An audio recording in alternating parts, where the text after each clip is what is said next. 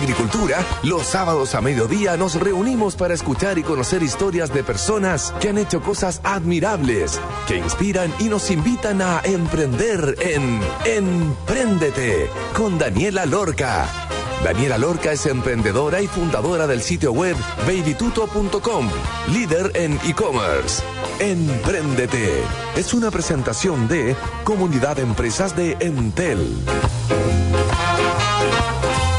A todos los auditores de Radio Agricultura, estamos en un programa más de Empréndete. Hoy día vamos a estar hablando con el mítico Juan Pablo Sidniski. ¿Quién es, dirán ustedes?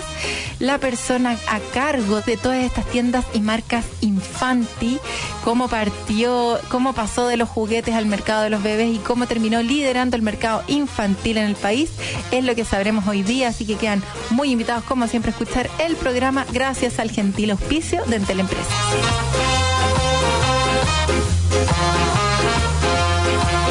Nuestras guaguas. Sin duda una de las mayores felicidades que es el tener una guagua, nietos, sobrinos. Queremos lo mejor para ellos. Nos gastamos lo que no tenemos con tal de comprarles lo mejor. ¿Qué cosas? El mundo de las guaguas es un universo que yo conozco muy bien, que va desde chupetes hasta los productos más impensados, resolviendo todas las necesidades actualmente existentes. Nuestro emprendedor de hoy lleva como 40 años en el mercado que junto a sus hermanos decidieron juntarse y crear Silfa, la empresa detrás de la marca líder en bebés infantil. ¿Cómo ha sido este tiempo? Los altos y bajos, su venta Dorel y en qué están ahora es lo que sabremos hoy. Bienvenido a Emprendete, Juan Pablo Sitniski. ¿Cómo estás? Hola Dani, bien, muy muy bien. Primero que nada, muchas gracias y un orgullo estar contigo. Eh, tú sabes perfectamente lo que siento y el orgullo que he visto y por todo lo que has pasado, así que de verdad, para mí, muchas, muchas gracias por la invitación porque es una oportunidad para ambos de aprender cada uno un poquito de cada uno. Sí, un tremendo programa, con mucho cariño para todas las personas que nos están escuchando, porque nosotros obviamente trabajamos juntos, así que nos conocemos hace mucho tiempo y tenemos una relación de amistad muy bonita. Juan Pablo, para quienes no te conocen, que probablemente conocen la marca Infanti, pero no conocen al emprendedor que está detrás, ¿quién eres y cómo llegaste a formar Silfa junto con tu familia hace ya un montón de años, digamos, un montón de años. 30, 37, 37. 37, casi 38. Y, la verdad que no sé cómo hemos llegado a donde hemos llegado, pero partimos con puras ganas y con las ganas de emprender y las ganas de hacer cosas. Yo era muy joven, mi hermano también, mi familia completa detrás de este negocio. Sin embargo, partimos básicamente trayendo juguetes de China, pero hace muchos años atrás, cuando no se importaban muchas cosas en Chile. Por lo tanto, era mucho más difícil que hoy día, no existían todas las redes sociales, todos los correos, todo, sino que era todo a través de Telex. Por lo tanto, era mandar un, ir a una oficina, mandar un Telex, ir a buscarlo el otro día, responderlo, ir a, dejarlo de vuelta para que lo mandaran de vuelta. Y por supuesto que los negocios eran mucho más complicados y, y habían muchos distintos orígenes que no eran solo China, sino que para llegar a China había que recorrer mucho para poder encontrar esta, esta punta del hilo. Entonces, por supuesto que partimos trayendo juguetes o de Estados Unidos o de Europa o de donde pudiéramos comprar y poquito porque éramos muy chiquititos y no teníamos capital. Por lo tanto, esta es una trayectoria de, muchos, muchos años. Y, básicamente partimos juguetes porque mm, mi padre había sido eh, uno de los dueños de una industria de juguetes chilena, Huenco, y él siempre tuvo la beta importar juguetes, empezó en algún minuto hasta que vino la crisis del año 82, donde por supuesto todos quebraron, y decidió terminar el negocio y nosotros seguimos su herencia básicamente, porque lo conocían en el mercado, porque él un poco nos impulsó a que era un muy lindo rubro, sin embargo era un rubro muy complicado porque resulta que 80% de la venta de juguetes en Chile se hace entre el 17 y 24 de diciembre, por lo tanto era muy difícil llegar rojo, rojo, rojo, negativo, negativo hasta el 17 de diciembre, donde nos jugábamos la vida completa. Por lo tanto, no todo ha sido miel sobre hojuelas, pero ha sido una muy linda trayectoria. Juan Pablo, entonces, del mundo de los juguetes, ¿en qué estaban? ¿Por qué empezaron a, meterse en otras categorías más relacionadas con el mundo de las guaguas? ¿No había nada orientado en Chile que resolviera este mercado? Y cuando decidieron entrar en las guaguas, ¿cuál fue el foco? Ustedes dijeron, vamos a ser los líderes, los mejores. ¿Qué era lo que pensaron en ese momento? ¿Pensaron que iban a ser los líderes del mercado cuando empezaron a meterse en el mercado de los bebés? ¿Cómo fue ese proceso? Primero que nada, salvarnos y salvar el pellejo y salvar las pocas lucas que teníamos, porque el mercado de los juguetes era muy complicado con lo, con lo que te acabo de contar. Sí. Por lo tanto, empezamos a buscar qué otras cosas se podían traer y nos dimos cuenta que necesitábamos algo que se vendiera mucho más estable durante el año. Entonces de ahí fue nuestra búsqueda en distintos rubros, pinches para el pelo, cosas de hogar y un sinnúmero de rubros hasta que llegamos a una marca que existía en ese entonces en Estados Unidos y que no estaba en Chile, que era Graco, y empezamos a traer eh, productos de bebé. Era muy complicado traerlos y, y por otra parte decidimos abrir una tienda después de hace 25 años decidimos abrir una tienda de bebé sin tener los recursos. Y básicamente lo único que hicimos fue colocar todos los productos que nosotros traíamos de esta marca, ponerle un nombre, pintarla de amarillo y nos fuimos a Estados Unidos a comprar de todo a un supermercado, a un Toys R Us, para poder llenar la tienda. Y ahí conocimos muchos rubros, ¿me entienden? Ahí compramos un poquito de ropa, un poco de cosas de, de ¿cómo se llama? Mamadera, y de distintas y de distintas marcas para saber qué es lo que podía funcionar. Y bueno, bingo, abrimos y por supuesto nos transformamos en una muy buena alternativa para el mundo de guaguas, que en ese entonces era Rodados Patito en Chile y alguna que otra marca chilena, no existían marcas internacionales. Oye Juan Pablo, ¿y alguno de ustedes tenía guagua? Sí, mi hermana y yo había recién tenido una guagua y eso también nos llevó a que tuvimos que comprar algo de otras marcas y ver la necesidad que había en el mercado, que, que había que traerlo o de afuera o que había que justamente pedirlo prestado o algo así. Sí. Entonces, así fue el comienzo. Abrimos eh, esta tienda de bebé. ¿Dónde? Fue ¿Dónde la abrieron? en Manquehue, donde todavía tenemos nuestra tienda original. Ah. Que era, por supuesto que era un tercio de lo que es hoy día. Y no, nos dimos cuenta de las necesidades que habían y ahí nos fuimos a las distintas ferias de productos de bebé a tratar de buscar las representaciones, distribuciones o a tratar de comprar para poder abrir nuevos locales y empezar a atender a todos los clientes que habían en Chile, que en ese entonces eran todas tiendas físicas, no existía nada digital, no existía ninguna de estas redes sociales donde tú podías promocionarte. Claro. Por lo tanto, era, era pulso, ¿no? Era, era puras ganas, ¿no? O sea, empezaron con este modelo en función de las representaciones de marca, de marcas importantes, líderes a nivel internacional de bebés, un poco probando con esta tienda física chiquitita y se dieron cuenta que la gente efectivamente tenía que comprar estas cosas que, como tú bien decías ahí, eh, se, se estaban como traspasando de uno a otro, como que se prestaban los productos, se conseguían finalmente afuera porque no había mucha oferta y le dieron el palo al gato y empezaron entonces a traer marcas y marcas y a llenar sus tiendas y, me imagino que desde la de Manquehue, ¿cuánto tiempo pasó hasta que abrieron la otra tienda? Cuéntanos un poco el proceso de apertura de tiendas, la lógica que hay detrás para poder elegir una tienda, porque ustedes tienen tiendas muy bien ubicadas. ¿Cuáles son esas variables que ustedes analizaron? ¿Y cuándo también empezaron a expandirse en regiones? ¿Con cuántas tiendas están ahora, Juan Pablo? ¿Más de 50 abiertas o no en Chile? Hoy, hoy día tenemos 52 tiendas en Chile y 38 en Perú. Y 38. Llegamos a, llegamos a tener 70, pero eh, en, en, parte después la segunda tienda fue también fuera de mall, en, en Tabancura, y después ya abrimos por la primera tienda, la abrimos en Plaza Oeste. Justamente buscando entrar a algún mall y era muy difícil porque el rubro de bebé eh, no es un rubro así muy buscado por los malls, que mm. básicamente ellos lo que buscan son tiendas más fashion o tiendas de mayor venta por metro cuadrado, por lo tanto fue muy difícil encontrar locaciones. Pero ah. tocando y tocando puertas fuimos encontrando locaciones para poder abrir y, y mostrar las marcas en realidad, porque los clientes nos compraban, pero el espacio que tenían de bebé en Falabella, en París o en Ripley era muy chiquitito. Por lo tanto, era muy difícil mantener siempre stock. Entonces, la única forma de poder mostrar las marcas y de poder desarrollar estas marcas era a través de eh, justamente abrir tiendas. En, para, para hacer la historia larga, corta, eh, en el año 2000, 2002, 2001, justamente el, el representar marcas en Chile era muy complicado porque la presión era mucha, los volúmenes que nos exigían eran demasiados, por lo tanto decidimos crear nuestra marca propia. Y ahí creamos la marca Infanti. ¿Qué es lo que es Infanti en realidad? Es, es una marca que está producida en las mismas fábricas que las grandes marcas de todo el mundo y la desarrollamos acorde a los atributos que la gente en Chile o en Latinoamérica o en Sudamérica quería.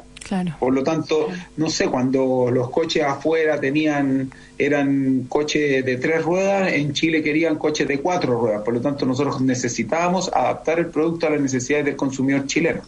Por lo tanto, ahí nació y se desarrolló la marca Infanti, la cual hoy día se distribuye en todas partes del mundo. Juan Pablo, una duda con respecto a la apertura de las tiendas todavía. ¿Cómo elegían los lugares acá en Santiago con estas 52 tiendas que tienen abiertas en Chile y estas 38 en Perú? ¿Cuáles son las variables que ustedes analizan al momento de, decidir abrir una tienda? Y, también, ¿en qué momento dieron el salto a regiones? Porque finalmente cuando uno está cerquita de su negocio, ustedes vivían todos en Santiago, está ahí como que vaya a ver las tiendas, vaya a ver que esté todo funcionando, ustedes partieron ustedes, digamos, entonces como que hay un momento en donde hay que soltar eso y decir, ya, medio a ojos cerrados vamos a abrir la primera tienda en, no sé, Concepción, por decir algo. ¿Cuál fue la primera tienda que abrieron en regiones y después cómo siguieron en ese proceso de apertura de tiendas? Bueno, primero, eh, como, como siempre y como todos sabemos, los malls también te empiezan a ofrecer alternativas con el fin de que tú te metas en más, en más, en más locales de su cadena. Entonces, llámese un ah. mall plaza, tiene locales en Santiago, en Concepción, en Antofagasta, número uno. Pero número dos, nosotros básicamente queríamos primero cubrir Santiago. Por lo mm. tanto, teníamos que buscar locaciones que fueran no tan cerca de las que de Manquehue, por ejemplo, o no tan cerca de Tabancura, sino que teníamos que buscar más hacia el lado poniente, hacia el lado sur de Santiago. Entonces, ahí desarrollamos Plaza Oeste, desarrollamos Plaza Vespucio, y ahí sucesivamente fuimos tratando de copar lo que fuera Santiago primero. Y después nos fuimos a regiones, partiendo por supuesto por Viña del Mar y en la medida en que los malls se fueran abriendo, esto, esto, si hoy día uno dice, hoy hay malls en todos lados, pero no era así. Esto, estos malls se fueron abriendo no hace mucho tiempo atrás y se fueron desarrollando estas mismas cadenas, tanto de Sencosud eh, o Jumbo o ¿cómo se llama? Mall Plaza, Parque Arauco, en distintos lugares. Sí. Para llegar a Parque Arauco nos debe haber costado 10 años tocar la puerta, porque por supuesto que había cola y fila para poder conseguir un local. Sí. Y por otra parte también había un tema de venta por metro cuadrado y los arriendos que cobraban en esos minutos que eran muy difíciles, ¿me entiendes? Para, para una tienda de bebé o de juguete. O sea, Ahí hubo mucho caminar. Sí, seguro. Y una negociación constante para poder tratar de entrar en esos lugares con tanto tráfico o que solían tener tanto tráfico. Juan Pablo, me quedan dos minutos antes de irnos a la pausa dos recomendaciones que pudieras dar con respecto al mundo de las representaciones de marca, para todas las personas que nos están escuchando que dicen, oye, me quiero traer una marca de velas o de cualquier cosa. ¿Cuáles son esos dos grandes consejos que tú con tu experiencia podrías dar? Y dos recomendaciones relacionadas con el desarrollo de la marca propia, como lo hicieron ustedes con la marca Infanti. Dos y dos para cada cosa.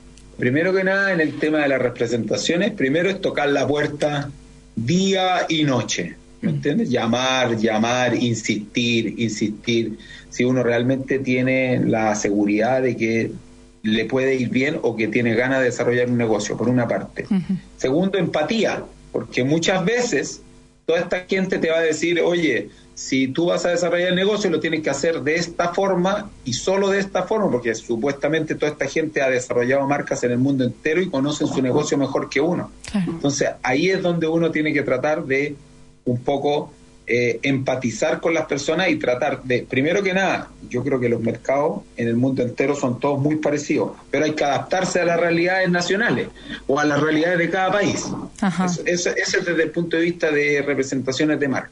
Y tener también siempre la verdad y ser aterrizado, ¿me entiendes? Porque lo más fácil es ir y ofrecer que uno va a hacer o va a desarrollar algo que después no lo puede lograr. Entonces, mm. por supuesto que ahí vienen los quiebres con las grandes marcas. Y eso pasa, sí, por supuesto que hay muchos sí y no con, con, estas grandes marcas. Manejo expectativas. y después con respecto a la marca Infanti, primero que nada, hay que adaptar mucho eh, la demanda a lo que quieren los consumidores nacionales mm. porque no, no todo es adaptable, ¿me entiendes? Entonces, en cierto modo, hay que buscar los atributos relevantes del producto acorde a lo que quiere el consumidor tanto de, ya sea de Chile, de Perú o de Estados Unidos, son hay modas, ¿me entiendes? Ah, los colores, por ejemplo, en Estados Unidos no son los mismos colores que la gente quiere en Chile o no son los mismos colores que la gente quiere en Europa. Por lo tanto, hay un tema de adaptabilidad. ¿Ok?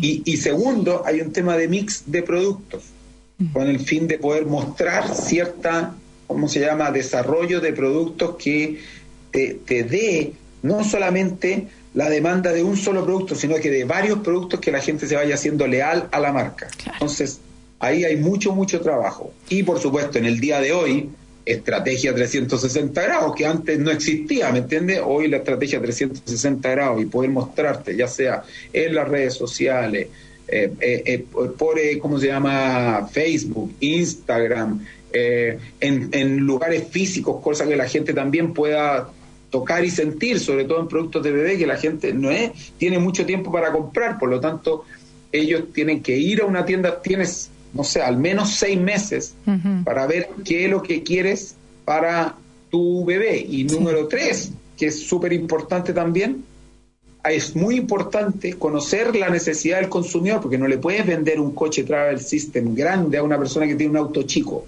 o no le puedes vender al revés una silla de auto con ISOFIX a una persona que no tiene auto con ISOFIX. Entonces, hay mucho de eso a desarrollar mucho de eso de desarrollar y producto para todos, lo más democrático y transversal posible para no dejar a nadie fuera y que sea la marca líder en el mercado. Está súper entretenida la conversación, estamos conversando con Juan Pablo Sidniski, el fundador y em, presidente, director, ya eh, gerente general, ya todos los títulos de, Silfa.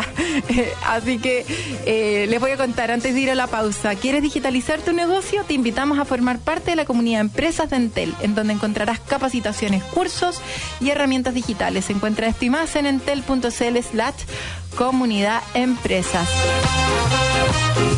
Y vamos a escuchar una canción, You Are My Baby, of course, Babies, de Johnny Cash, mítico Johnny Cash. Y ya estaremos de vuelta entonces conversando con Juan Pablo Sidniski, el fundador y gerente general de Silfa. Vamos y volvemos. Hey, I love that hair, long and black.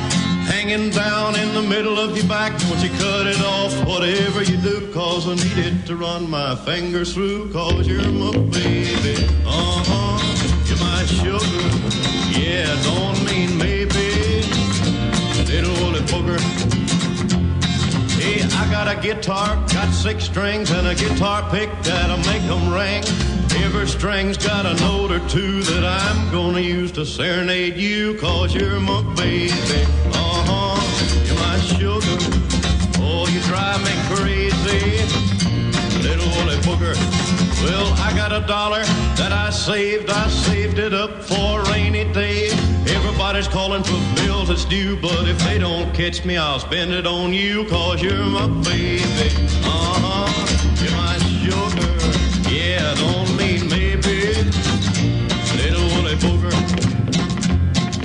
I had me a gal, she said she was mine, but she run around on me all the time. Now she's gone, I'm glad we're through, cause I'm plumb goggle-eyed over you, cause you're my baby. Uh-huh, you're my sugar. Drive me crazy,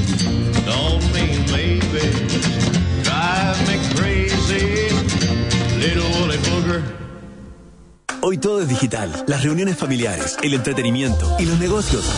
Y aunque para muchas pymes digitalizarse pueda ser una tarea complicada, la comunidad en Teleempresas te la hace fácil. Encuentra todo lo que necesites para poder llevar tu negocio un paso adelante en la digitalización con capacitaciones, cursos, tutoriales, descargables y muchas herramientas tecnológicas para tu emprendimiento o pyme. Es fácil, gratis y para clientes y no clientes. Entra hoy a entel.cl slash comunidad empresas, porque tu negocio no está solo. Entel Empresas.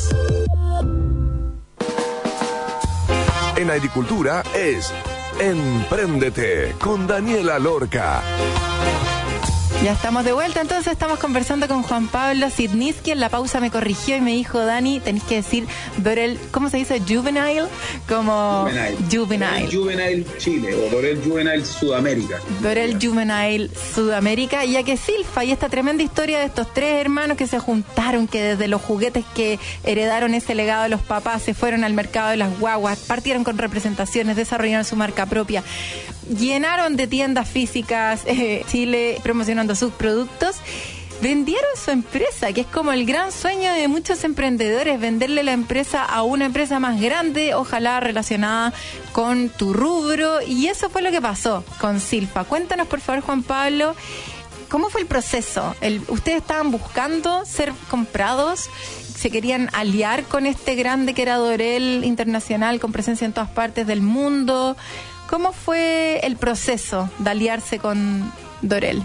Bueno, yo este es un largo proceso, ¿ok? Primero que nada, nos tocó cuando en algún minuto dado nosotros seguimos desarrollando nuestro negocio, no sabíamos lo que teníamos entre manos hasta que vino alguien externo que se sentó a asesorarnos. Nosotros éramos self-made men, ¿cómo se llama? O sea, creíamos que sabíamos todo, que hacíamos todo bien y que éramos los mejores del mundo. Aparte de que nos iba súper bien, lo pasábamos muy bien, manejábamos nuestros horarios y a pesar de que trabajábamos de lunes a domingo 24/7, nos gustaba mucho lo que hacíamos. Sin embargo, dado todos los viajes, yo llegué a viajar casi 150 días al año, entre las ferias, entre los productores en China, entre las fábricas, entre las distintas representaciones a las cuales había que ir a las reuniones, por supuesto que mucha gente quería entrar a Sudamérica y sobre todo a Chile, porque Chile era como el, el, el ejemplo en el mundo entero de cómo se podía desarrollar un mercado mm. y los volúmenes que nosotros vendíamos de cada uno de estas marcas que representábamos eran muy altos. Por lo tanto, ellos siempre habían querido entrar y cuando venían a Chile tenían que tocarnos la puerta para ver si a nosotros nos interesaba trabajar con ellos. Una de estas compañías, mm, que no fue la primera, ni fue la que con la cual concretamos la, venta de la compañía, a pesar de que, de que nunca estaba en nuestro, en nuestros, en nuestros sueños vender la compañía. Primero vino una profesionalización de la compañía, ¿me entiendes? analizar puesto a puesto y desarrollo a desarrollo que nosotros hacíamos no era solamente ir a abrir locales y seguir creciendo. Por lo tanto, primero hubo una profesionalización de la compañía con el fin de primero ordenar los números y ordenarnos en cómo habíamos desarrollado el negocio, que era a puro ñeque, número uno. Y después, en una de, las, de estas conversaciones con estas compañías, que no era la primera, sino que fue la tercera, Dorel nos dice, a nosotros nos interesa tener distribución, pero de mejor forma en Sudamérica, y por lo tanto nos dijeron que ustedes eran la compañía a trabajar. Nosotros ya trabajábamos en Chile, en Perú, en Bolivia, en Argentina, habíamos desarrollado la marca Infanti en toda Sudamérica, en toda Latinoamérica en realidad, porque esto incluía México. Por lo tanto, ellos dicen, mira, nos interesa y nos interesa la marca de ustedes porque sabemos que la más grande en Latinoamérica y nos interesa comprar la marca y la operación. Y ahí empezaron las conversaciones con ellos. Y entre medio también nos dijeron, pero nos interesa quedarnos con el expertise de ustedes, porque no es llegar y ser una marca mundial e instalarse en Sudamérica y salir a trabajar. Sabemos que los latinos no somos fáciles. Por lo tanto, definieron ellos en que la estrategia era comprar un porcentaje de la compañía y dejarnos a nosotros a cargo del management. Por lo tanto, nosotros pasamos a ser parte de una compañía mundial en la cual nosotros les vendimos la marca o el porcentaje de la compañía y de la marca para poder desarrollar, desarrollarla a nivel mundial y al mismo tiempo desarrollar todas las marcas de Dorel a nivel latinoamericano. Llámese Costco, Safety First, Maxicosi, Bebé Confort, Tiny Lab, y con el expertise nuestro y adaptándonos a los requerimientos de los consumidores latinoamericanos. Entonces, aquí hubo un win-win. Ellos compraron el 70% de la compañía, nosotros nos quedamos con el 30% de la compañía y el management.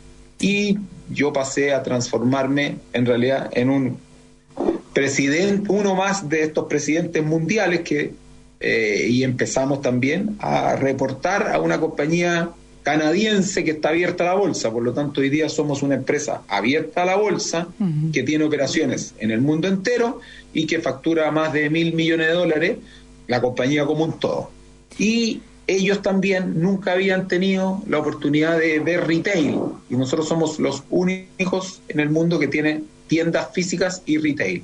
Y hoy día, por supuesto, retail, venta digital D2C y venta digital e-commerce a través de todos nuestros clientes. Mm. Por lo tanto, el, nosotros les aportamos a ellos una expertise que les ha servido también para desarrollar su negocio en Dorel Estados Unidos, en Dorel Canadá, Dorel Europa y, adaptar también los productos, porque nosotros usamos muchos de los productos que ellos desarrollan para Europa o Estados Unidos y ellos usan muchos de los productos que nosotros desarrollamos aquí en Latinoamérica en los distintos mercados. Juan Pablo, eso en términos como duros y bien concretos, que es como el potencial real que tiene esa empresa, eh, las dos empresas fusionadas, que sin duda ha sido muy provechoso para ambos. Y la parte más blanda, cuando tú estás ahí con tus hermanos, cuando tenés la decisión ahí, ¿sabes qué? ¿Vendemos o no vendemos? ¿Qué hacemos? ¿Cuáles son esos como atributos más blanditos, quizás, como a nivel valórico, de dejar de manejar tus horarios, que si bien, como tú decías, trabajan de lunes a lunes 24-7, pero ya no son los horarios, ya uno empieza a ser parte de otro tipo de empresa, eh, ya no eres como, como tan independiente ni tan libre, sino que eres parte de algo mucho mayor que tiene que seguir funcionando y que en el fondo están todos los puestos ojo en ti, porque están adquiriendo esa experiencia. ¿Cómo fue esa conversa, ese, ese café, ese almuerzo con los hermanos, como para poder decidir a quién venderle? Primero fue muy entretenido, nunca nos había tocado el teléfono para decirnos algo así. Entonces se siente, primero que nada, se siente un orgullo tremendo de que alguien que viene de Canadá o que viene de, de Europa se fije en uno, número uno. Número dos, ¿cómo será tener jefe? Yo nunca había tenido jefe en mi vida, mis hermanos tampoco, por lo tanto hubo muchos sí y nos durante la negociación que duró por supuesto un año y en la cual todo era muy privado y muy solamente subiendo información a través de una nube, pero en la cual, te digo la verdad, esta, esta empresa es muy humana, eh, también son ellos una compañía familiar detrás de este holding que puede estar abierto a la bolsa. Hay unos hermanos con los cuales nosotros tuvimos el primer approach en la cual yo dije, vamos a conocernos primero mm. antes de poder vender la compañía. Entonces, ahí hay una parte súper importante. Segundo, para ser honesto, yo fui el que más empujé este cuento porque en cierto modo dije, esta va a ser la real profesionalización de la compañía y aquí realmente vamos a ver cuántos pares son tres moscas para saber si realmente nosotros lo hacíamos bien o esto era porque teníamos ganas solamente, ¿me entiendes? Entonces dije, lo peor que puede pasar es que en cierto modo nosotros salgamos a trabajar profesionalmente y, y no seamos las personas. Y bueno, tenemos que vender el resto de la compañía y nos fuimos nomás.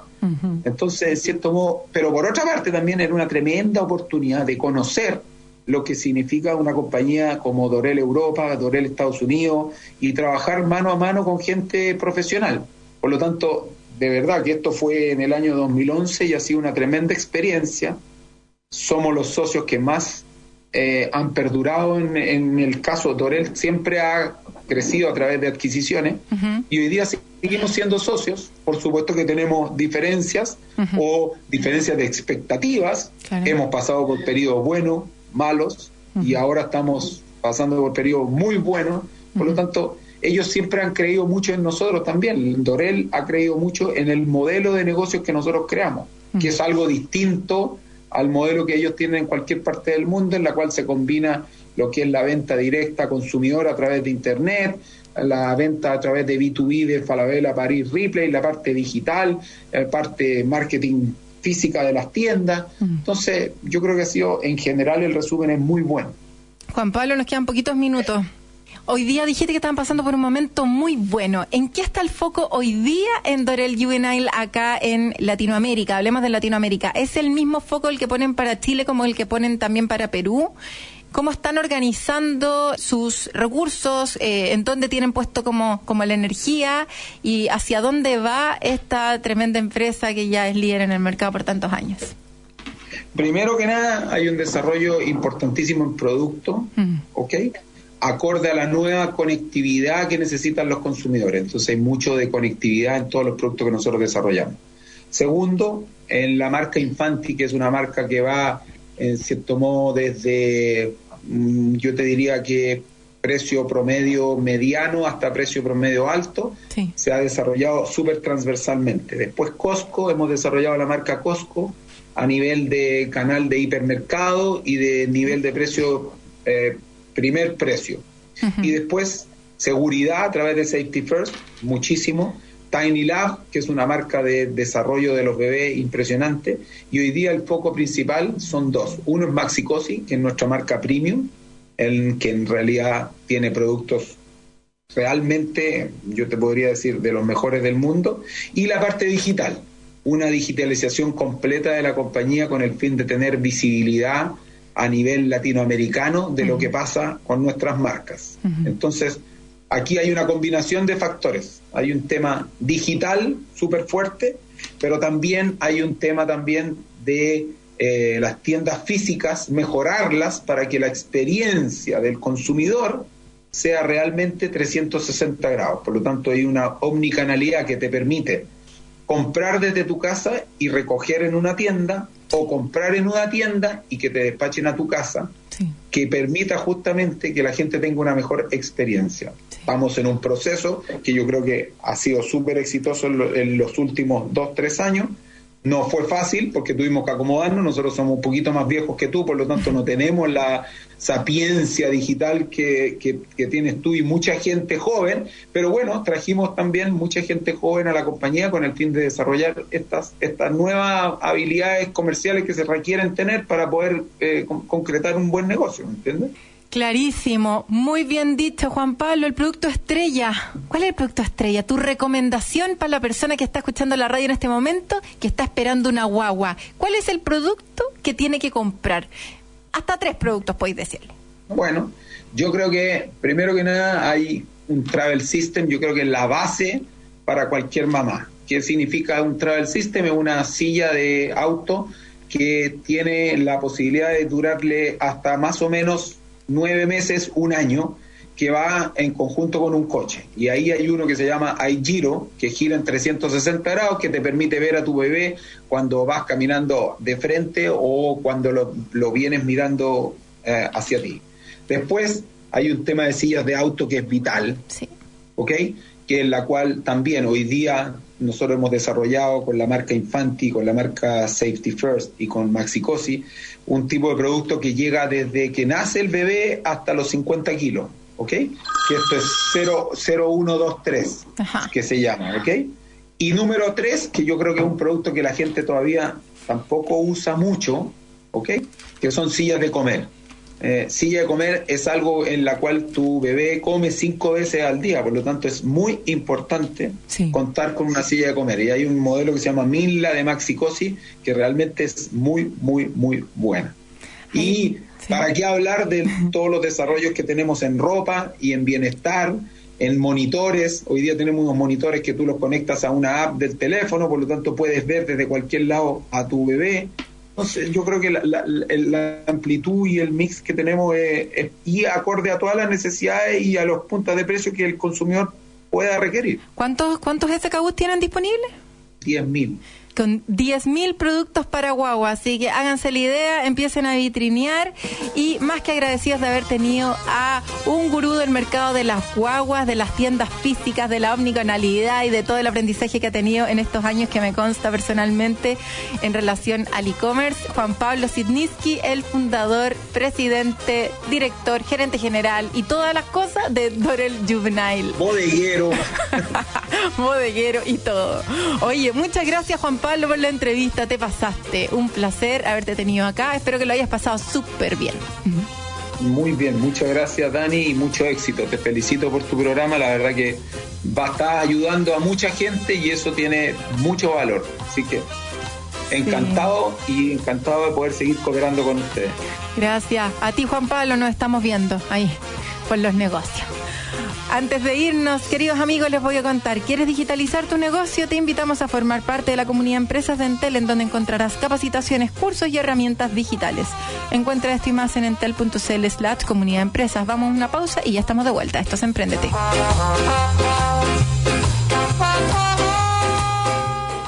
Ahora con Entel One, la nueva solución tecnológica de Entel Empresas. Atiende a tus clientes de manera profesional y sin mayores inversiones. Con Entel One podrás gestionar y contestar tus llamadas a número fijo en terreno teletrabajo gracias a su central telefónica virtual. Además, podrás transferir y desviar llamadas, colaborar en línea y mucho más. Y lo mejor de todo, a un precio increíble. Contrátalo desde 3.600 pesos por línea y dale movilidad y profesionalismo a la forma en que atiendes a tus clientes. Conoce más en entel.cl slash empresas.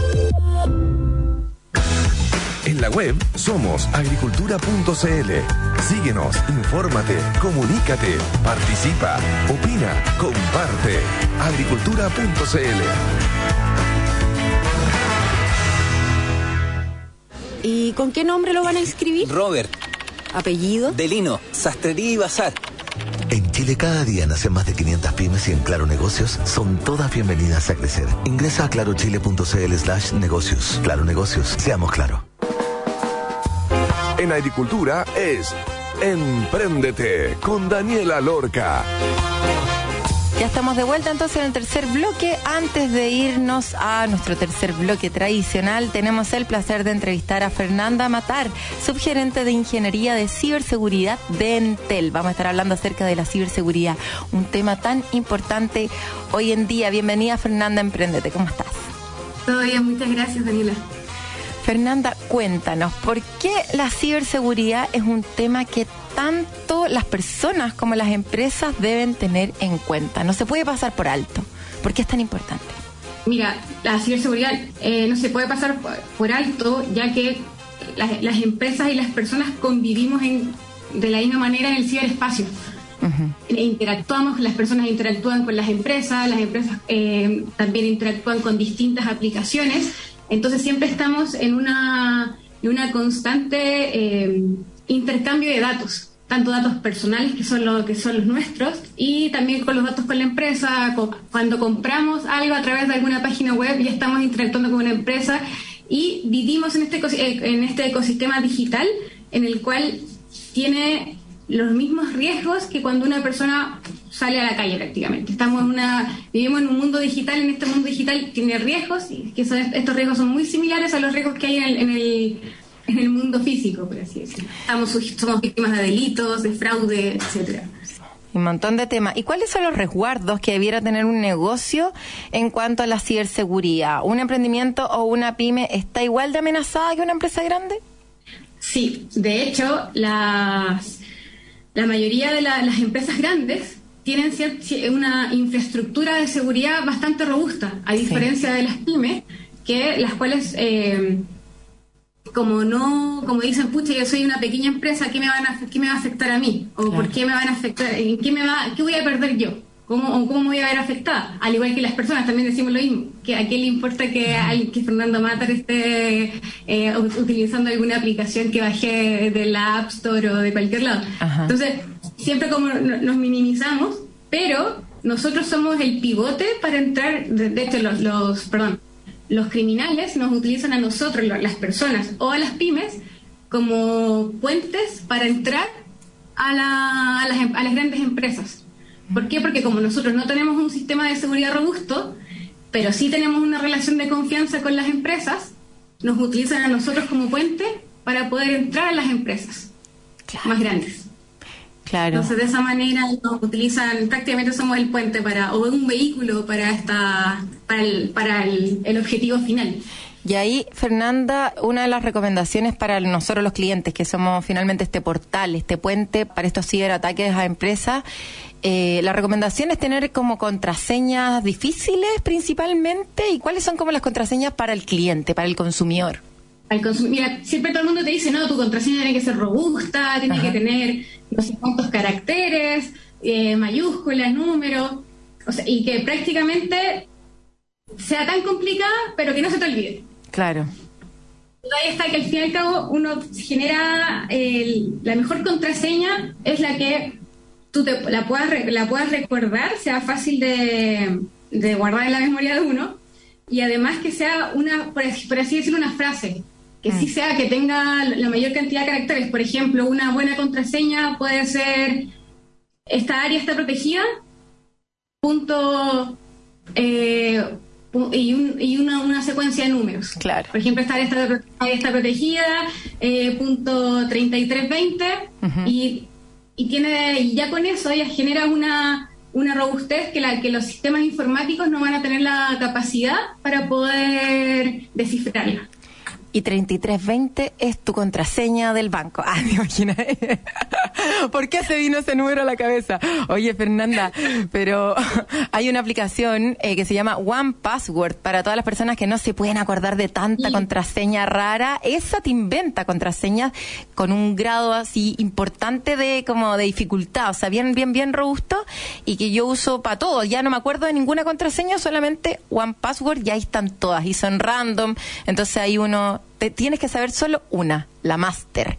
Que como tú muy bien dices, ojalá que sea como una frase que puedas recordar y que incluya tantos caracteres como se pueda. Con respecto a las empresas, entonces, ¿qué tipo de cosas o elementos debiera resguardar una empresa de los ciberataques? Creo que lo fundamental que tiene que guardar una empresa son los datos.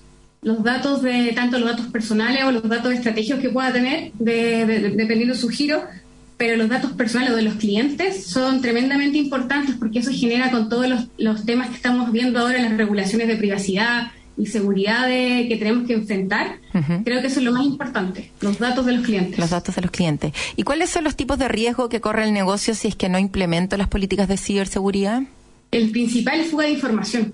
Es lo que le ocurrió la otra vez a Facebook, que se, le escaparon no sé cuántos millones de datos y de, esos millones de datos, 7 millones pertenecían a Chile, a chilenos que utilizan la aplicación de Facebook y así sucesivamente. O sea, el problema está que si no, no implementamos una, los controles de seguridad eh, robustos o suficientes, eh, exponemos, nos exponemos a nosotros como empresa, pero también exponemos a nuestros clientes. Sí, y eso es lo grave. ¿Y algunos consejos fáciles que podamos implementar desde ya para ser más ciberseguros en nuestros negocios? Así como paso uno y paso dos. ¿Qué es lo que hay que hacer? Bueno, primero, eh, contraseñas robustas, sí o sí. ¿Por qué? Porque la mayoría de las pymes o las pequeñas empresas utilizan todos los servicios en la nube. Entonces es fundamental que tener el, el acceso a este servicio en la nube protegido. Y para eso, gestionar las identidades que uno tenga y tener el control de acceso a esas aplicaciones. Y por otro lado, hacer respaldos. Siempre respaldo, respaldar la información que uno tiene en la nube, en su equipo, y este respaldo que sea guardado o esta copia de seguridad que sea guardada en otro, en otro dispositivo o en otro medio, cosa de que si eres víctima de un ataque, por ejemplo un ransomware que te secuestra tu información y te pide y te extorsiona para, con dinero para que te pueda liberar esta información, tú no caigas en eso, no tengas que pagar y ya tienes el resguardo de tu información en otro lado. Perfecto. Fernanda, ¿qué tipo de herramientas podemos incluir dentro de nuestro sistema de defensa en la empresa y dónde podemos encontrar estas herramientas? Bueno, va a depender del tamaño de la empresa, pero por lo general uno siempre tiene que tener un buen sistema de antivirus en, los equipos que uno utiliza para, para acceder ya sea a la nube o a la red de la empresa también si ya, tiene la empresa un poquito más grande y tiene una red, sí o sí tiene que tener firewalls eh, que puedan resguardar la seguridad de acceso a la red de, de, esta, de esta compañía. Eh, también tiene que tener todo el tema de identificar cuáles son los controles de la nube, de cómo yo accedo a, mi nube, ya sea en Amazon, en Google o en o la de Microsoft pero tener bien claro cómo yo, yo como cliente y como proveedor también configuro esas soluciones. Perfecto. Muchísimas gracias Fernanda Matar, subgerente de Ingeniería de Ciberseguridad de Entel, por darnos estas buenísimas recomendaciones tanto para los clientes como para las empresas acerca entonces de la ciberseguridad que es tan importante hoy en día para esos hackers malditos que andan dando vuelta por ahí, sacando datos, metiéndose en cosas que no les corresponden, hackeándonos nuestros datos y las tarjetas de crédito finalmente, si ese es el gran tema. Muchísimas gracias por toda la información, te deseo un lindo fin de semana. Muchas gracias. Chao, chao, chao Fernanda. Hoy estaremos conversando con Laura Chicurel, experta en innovación, startups y corporate venture capital, integrante del G100. Vamos a hablar sobre las oportunidades que tenemos en nuestra nueva normalidad y los aprendizajes tras la pandemia. Con su empresa Innova 360 ayuda a las compañías en el desarrollo de estrategias de innovación y vinculación tecnológica. Bienvenida Laura Emprendete, ¿cómo estás? Hola, muy bien, muchas gracias por tenerme con ustedes, Daniela, ¿qué tal? Todo bien, Laura, cuéntanos, hablemos acerca del el momento en el que estamos. ¿En qué momento se encuentra la innovación en Chile? Mira, yo creo que es un momento lleno de oportunidades. ¿ah? Como después de todas crisis, como dicen, unos se mojan y otros sacan paraguas, ¿no? Sí. Eh, construyen Paraguay. No, yo creo que hay, una oportunidad gigante. Hoy día vemos una transformación en todos los sectores, eh, múltiples industrias que están en el fondo incorporando nuevos modelos de negocio, nuevos tipos de productos, nuevas formas de llegar a consumidores que están cada vez más informados y obviamente con nuevas eh, tendencias y requerimientos, ¿no? Entonces hay un hay, yo diría, una explosión, obviamente, de desafíos para empresas que necesitan adaptarse y cambiar sus formas de, llegar a los consumidores o, adaptar, en el fondo, su oferta de valor. Y por otro lado, un, mundo de oportunidades, efectivamente, para los que quieren abordar y sumarse, obviamente, en este carril de, poder inventar y transformar la forma en la cual operan. ¿no? Entonces digo que es un gran desafío y una oportunidad desafío porque obviamente si tú no estás preparado para eh, en el fondo incorporar esos cambios o adaptarte y en el fondo crear nuevos productos, nuevos servicios, nuevas soluciones, eh, puede que no sobrevivas, ¿no es cierto?, eh, estas nuevas tendencias y por el lado opuesto obviamente hay un mundo de oportunidades porque hay muchas cosas por transformar, ¿no? Sí. Hablemos acerca de eso, de, de, las cosas que se transformaron en estos últimos dos años. ¿Qué aprendizajes y oportunidades en materia de innovación nos ha dejado la pandemia? Mira, de partida, eh, múltiples industrias, solamente a nivel de teletrabajo, ¿no? Pero como decía, yo creo nuevas tendencias a nivel de, eh, del, consumidor final, ¿no es cierto? Nuevas formas de llegar, la, explosión que ha habido en Chile, que obviamente en el mundo ya estaba más desarrollada, que eran los temas de e-commerce, ¿no es cierto? De venta online. Hoy día vemos las pymes, ¿no es cierto?, teniendo que transformar en el fondo los negocios de barrio, ¿no es cierto?, a negocios digitales. Poder llegar a integrar tecnologías que antes no integraban para poder vender mejor, darse a conocer, ¿no es cierto? Como decía, todo enmarcado dentro de un mercado lleno de oportunidades y también, como decía, un consumidor cada vez más exigente, ¿no es cierto?, que, quiere que las cosas le lleguen rápido, le lleguen bien. Eh, entonces eso obviamente ofrece un mundo de oportunidades que, que se produjo y se enfatizó con la pandemia y que obviamente eh, no, está, no es algo temporal, es algo que va a permanecer y solo puede seguir creciendo, ¿no? Entonces esto ha visto el nacimiento, obviamente, soluciones súper interesantes que ayudan, como te digo, a digitalizar todos estos negocios de barrio, de servicio, eh, las últimas millas, ¿no es cierto? Cómo devolver productos, cómo mejorar los canales de atención a clientes, bodegaje, eh, marketplaces, ¿no es cierto?, donde es. Entonces, es un mundo de oportunidades, como te digo, que, que se vio enfatizado por la crisis de la pandemia, eh, pero solamente puede seguir creciendo de forma exponencial, ¿no? Y por el lado de las grandes organizaciones, obviamente obligadas a tener que digitalizar muchos procesos que antes eran más manuales, y eso solamente se ha visto eh, presionado obviamente a, hacerlo de una forma mucho más ágil, que obviamente pone una gran presión en la empresa, tener que digitalizar muchos procesos. ¿no? Y con Innova 360, bueno, tú ayudas a las compañías en el desarrollo de estrategias de innovación y vinculación tecnológica. ¿Cómo es el actual escenario tecnológico que enfrentan hoy las empresas en el país? ¿Están las condiciones para que las empresas chilenas eh, se comparen a nivel más internacional, con tecnologías más de escala mundial?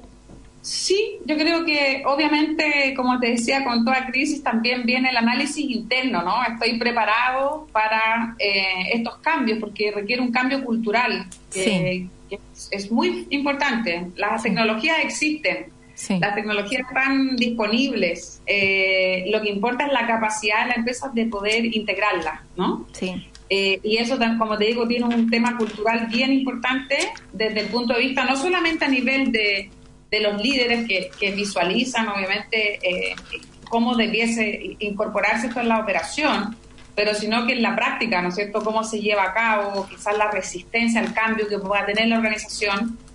Eh, como te digo, hoy día las tecnologías son cada vez más transversales a las diferentes industrias. hoy día vemos tecnologías que son aplicables, por ejemplo, en el mundo agrícola, que pueden ser del mundo de retail, el mundo de fin, o sea, se empiezan a, en el fondo son versátiles, ¿no es cierto? Se mm. pueden adaptar en diferentes industrias. Y como te digo, tecnología, hoy día las fronteras son cada vez más invisibles, digamos, ¿no? Es más fácil descubrir tecnologías de otros países. Sí. Como te digo, yo creo que el gran desafío está en el ámbito cultural, de ver cómo integrar esas tecnologías dentro del negocio. Sí. Eh, y también de, de operativizarlo en la práctica, cosa de que permanezcan. Eso es súper importante. ¿Y qué recomendaciones le podrías dar a las startups o emprendimientos que están recién partiendo para que puedan salir a internacionalizarse? ¿Es buscar capital? ¿Es seguir creciendo, consolidar y ser rentable para poder después replicar el modelo de negocio? Porque hay muchas opciones y al final uno, como está partiendo, no tiene mucha experiencia, no siempre toma la mejor decisión. ¿Cuál es la recomendación y en qué momento hay que internacionalizarse?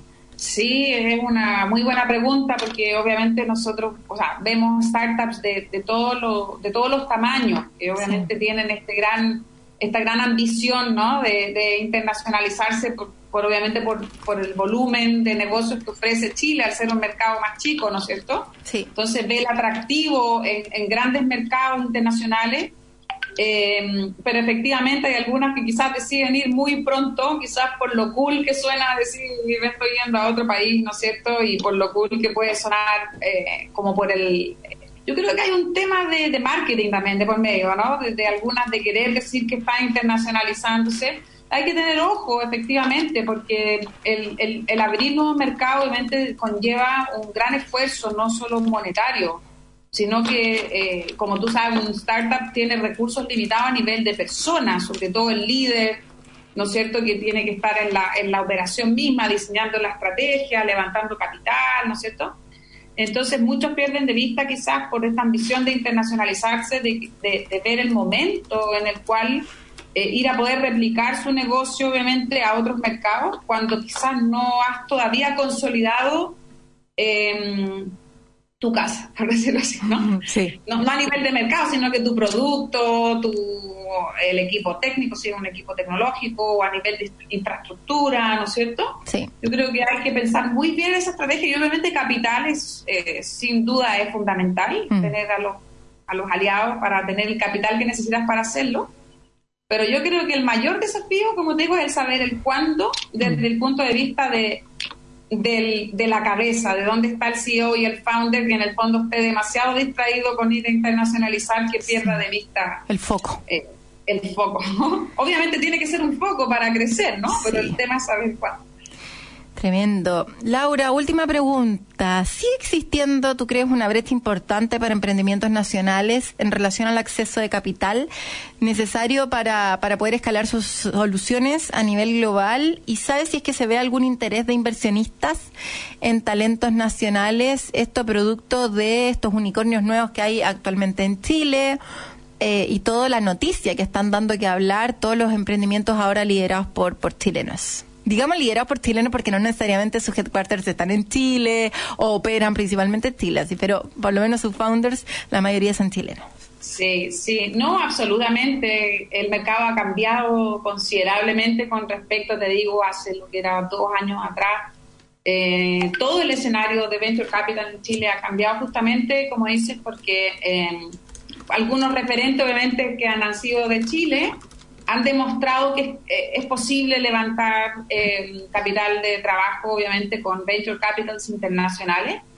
Eh, y obviamente se ha ido polarizando, obviamente Latinoamérica como un polo de, innovación desde el punto de vista del nacimiento de nuevos unicornios, no solamente en Chile, sino que en la región, y al final se potencia, ¿no? Porque era un, un polo más aislado, ¿no? Tenías el gran foco de Estados Unidos, Asia, y, Europa, obviamente, y habían, bueno, Brasil llevaba la delantera mm. a nivel de crecimiento de, unicornios, México, Argentina.